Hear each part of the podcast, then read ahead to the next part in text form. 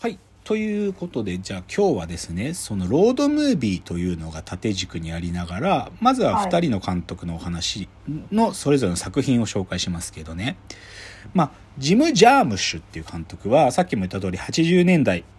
90年代すごい人気だった。あのね、いわゆるインディペンデント系の映画監督。なんか、すごいメジャーな対策を取るっていう人じゃなくて、こう、インディー系で、でもすごいスタイリッシュな映画を撮る人。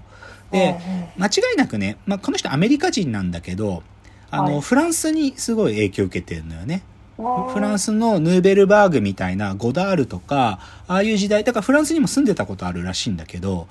フランスのあのじ、なんていうかな、ゴダールとかのヌーベルバーグみたいな時代の映画にすごい影響を受けてるから作品もそういうものが多くて。だから、最初に撮った作品とかでカンヌとかを撮ってるんだけど、そのジム・ジャームッシュのもう代表作の一つで、それがロードムービーの傑作でもあるっていうのの話をここでしたいと。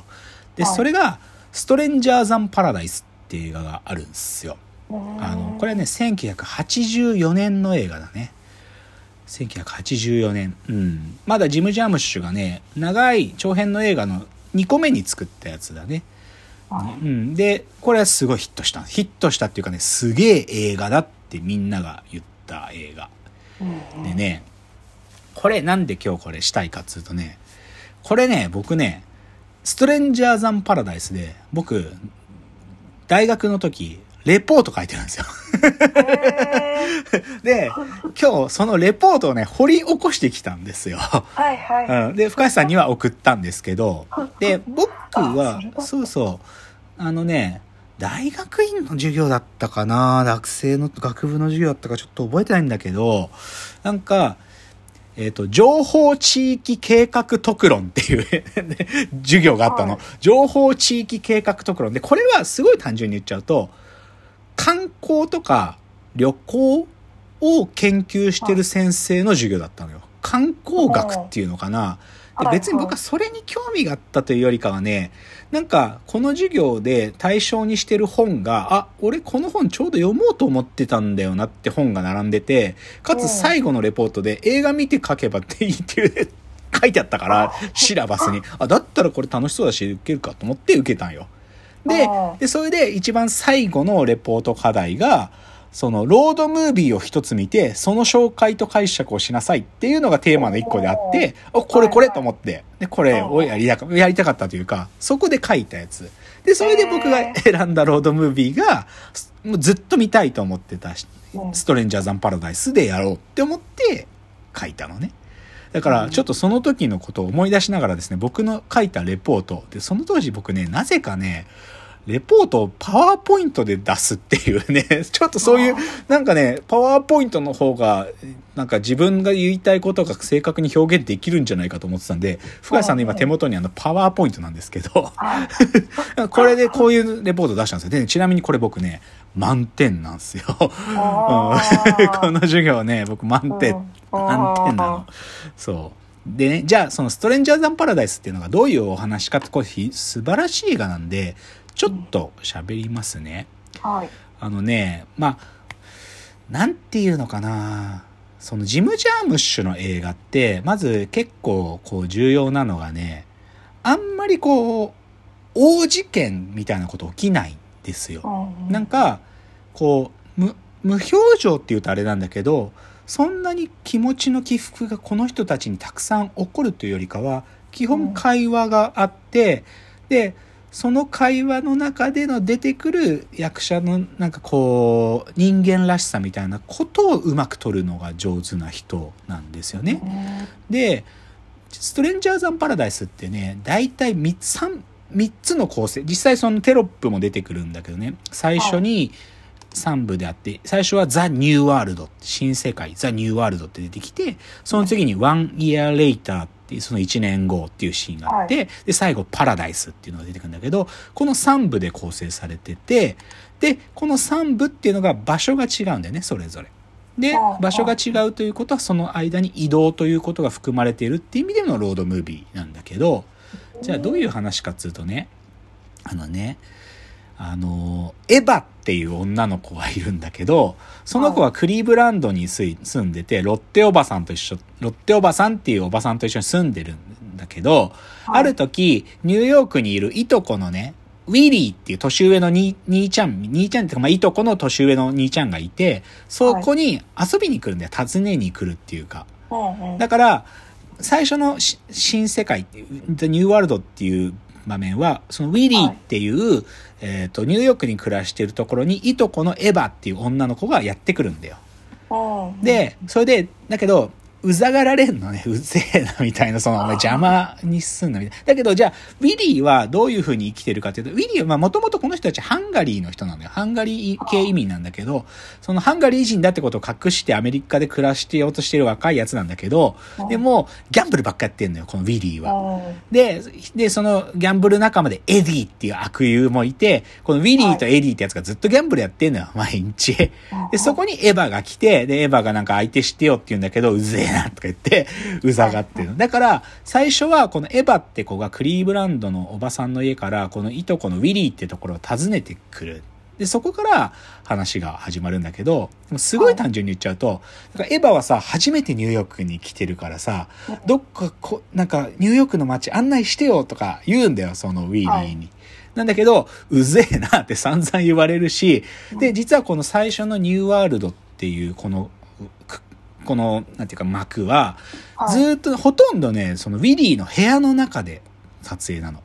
部屋の中で、なんかこう、タバコ吸ってたりとか、テレビ見てたりとか、まあ、風呂入れとか言われたりとか、だから、え、あの、エヴァはニューヨークに来てるのに、ほとんど部屋のシーンばっかりなの。だからね、この多分最初のシーンの意味してることって、エヴァってやつが見知らぬ土地に来るんだけど、でもそこでウィリーが、お前、あニューヨークではな、そんなことしねえんだよとか言われたりとか、なんかすごいその、なんていうのかな、この街は危ねえ、ストああいう危険なストリートには行くなよとか、なんか、あとシャ、ジョークでね、ニューヨークでは掃除機をかけるってことをワニを窒息させるって言うんだよとかね、なんかそういうジョーク言ったりして、なんかニューヨークの生活をエヴァにね、こうね、なんかね、押し付けてくんのよ。だからエヴァはさ、でも最初の初めて来た土地だからよくわかんないから怖いから、そういうふうにしかも、え、ウィリーに脅さ、脅されるっていうか怖がらされたりするんだけど、うんだんだんとエヴァが、なんかその部屋の外に出ていこうとするんだよね。出ていこうとするのよ。なんか、ちょっとずつちょっとずつ。なんで、だけど、だけど基本は、そのウィリーは、そのかけ、ギャンブル友達のエエディと一緒にギャンブルばっか行って、エヴァほっとかされるのね。で、最後ね、なんかね、お前今日か、今日帰るんだろうっつって、なんかドレスプレゼントしてもらうんだよ、ウィリーが。で、で、そのドレス持って、わかる、ありがとうって帰ろうっつうんだけど、そのドレス途中で捨ててくんだよね。これどういうことを意味してるのかはまあ置いとくにしても、でもまあ要はエヴァは、なんつうのかな、その初めて訪れた土地で、でも初めてと訪れた土地だから、なんかこう、見知らぬ土地で何かが起こるかもって期待を常に裏切るんだよね、最初のシーンは。っていうのが始まり。で、じゃあ次の one year later、1年後はどんなにが起こるかというと、今度は、ウィリーとエディっていうこの賭けばっかやってるニューヨークに住んでる二人が、はいクリーブランドに住んでるエヴァのところに遊びに来んの。なんか、ギャンブルでちょっと金が入ったから、その金でクリーブランドまで行ってみようぜみたいなノリで来るのよ。で、来るんだけど、でね、で、正直言うと、あの、エヴァはうぜえなって今度は思うわけよ。自分の、自分の方に、そのなんかニューヨークから二人のやつが来て、生きって、なんかこう、言うんだけど、でも、来てみると、クソつまんないわけね、クリーブランドなんてね。なんか、まあ、最初の衝動はさ、金が手に入った。ギャンブルで600ドル手に入った。で、俺たちもなんかもう、普通に工場行くのもううぜえし、このままどっか行っちまおうぜ、つって。なんかどっか別のとこ行きたいな、みたいなノリで言うんだよ。これまあそういうセリフがあるんだけど。だけど、実際来てみて、なんか、クリーブランド来てみると、そこにあるものって、なんかご飯もそうだし、映画館もそうだし、喋ってる感、こ会話すらも、これ結局ニューヨークでやってたことと何も変わんなくねみたいな話なんだよね。で、しかもクリーブランドって寒いからさ、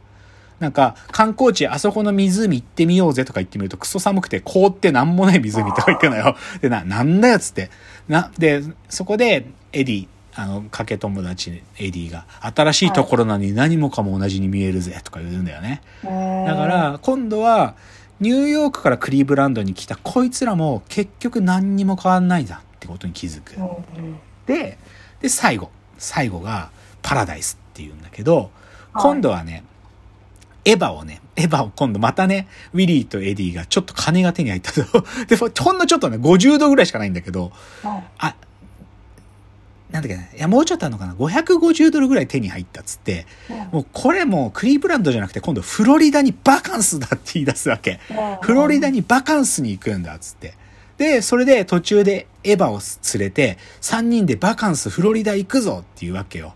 で、それでじゃあフロリダ行ってみると何が起きるかっていう話なんだけどさ、はいはいここまではさ、住んでるニューヨークにエヴァがやってくる。で、エヴァが住んでたクリーブランドにちょっと金が入ったから行ってみる。でも結局何にも起きなかった。じゃあフロリダで今度こそパラダイスだっつって行ってみるわけよ。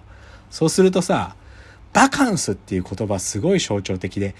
なんか移動、フロリダに行く道すがらのことも書かれるんだけど、やっと、よし、やっとフロリダが近づいてきたっつってモーテルに泊まってんだけど、そのモーテルで、いよいよ明日からバカンスだとか言うわけよ。もう本当にバカンスが始まるっつうわけ。で、じゃあ実際フロリダついてみると何するかっつうと、